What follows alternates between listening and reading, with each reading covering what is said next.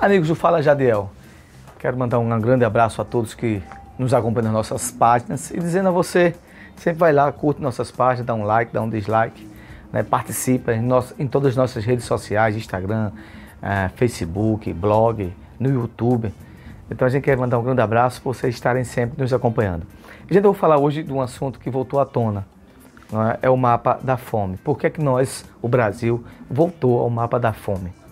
É, por que, que as pessoas estão mais desempobrecidas, com mais dificuldades? Eu lembro que há uns oito anos atrás as pessoas se preocupavam em outras coisas, das suas demandas, né, dos seus desejos, ampliar sua casa, né, comprar uma moto, né, melhorar, se ele é da zona rural, melhorar o seu plantio, aqueles que moravam na zona urbana, ampliar os seus ganhos, né, botar um pequeno negócio, as preocupações eram outras, eram mais com a aquisição dos bens de consumo falado. E esses bens de consumo são isso mesmo, das coisas que você pode comprar, que pode obter né, com sua família, né? colocar o filho numa escola é, de infantil, né? dar uma condição melhor aos seus filhos, os seus filhos quando se formam poderem trabalhar para ajudar os pais. Hoje o que está se falando mais é a questão da fome. E por que isso? Muita gente fica se perguntando: olha, a gente é no agronegócio uma potência, a gente tem, é, produz muito alimento, muitos grãos, soja, milho, feijão, arroz. Sim, de fato, né? nós somos um dos maiores produtores de grãos do mundo. O que acontece é que o agronegócio, o que é que ele faz? Ele manda isso para fora, ele exporta, exportação. Hoje, mais de 60% do que é produzido nos campos do agronegócio vai para exportação. O mercado interno é desabastecido e com isso os preços sobem. Fora os problemas inflacionários que nós temos: alta de combustível, né, alta do gás de cozinha. Quando se fala em alta de combustível, você tem uma cadeia agregada de outras altas. Né? Para que chegue um alimento aqui em nossa São Vicente, ele vem num caminhão, o caminhão a óleo, o óleo sobe, o combustível sobe. Né? As demandas é, daquele, da logística para entrega e esse alimento chegar aqui começam também a aumentar energia elétrica, né, tá a luz da cara muito caro, porque também temos o processo também de estiagem, aonde nasce justamente naquelas grandes barragens, né, que são aquelas que geram energia através, através das suas turbinas. Nosso maior gerador de energia é através de águas, né? das grandes hidrelétricas, das grandes hidrelétricas. Isso é uma composição de vários fatores. Sem falar que no que é mais importante, no achatamento salarial, o poder de compra. Por que o poder de compra? Vamos raciocinar. Há 4, 8 anos atrás, um botijão de gás você chegava a comprar por 20, 30 reais. Não é verdade?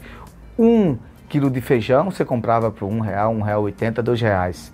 Arroz, 3, 2, 50 centavos, 80 centavos. Hoje, uma média hoje vai de 7 a quase 10 reais um quilo de feijão. Um quilo de carne hoje chega a ser quase 50, 60 reais carne de primeira mesmo. Quer dizer, você com 100 reais não consegue quase comprar 12 quilos de carne. Então, a média de ovos que muitas vezes, ah, voltava a, a, a, pessoal da Kombi, né, que eu, muitas vezes anuncia, olha aqui, 30 ovos, né, 10 reais, 9 reais. Hoje é 14, 15. Os ovos são menores. Se chega no supermercado, chega a quase 18, 20 reais, com quantitativo menor. Isso é inflação, é inflação real. E quando começa a se falar, não, temos um mercado.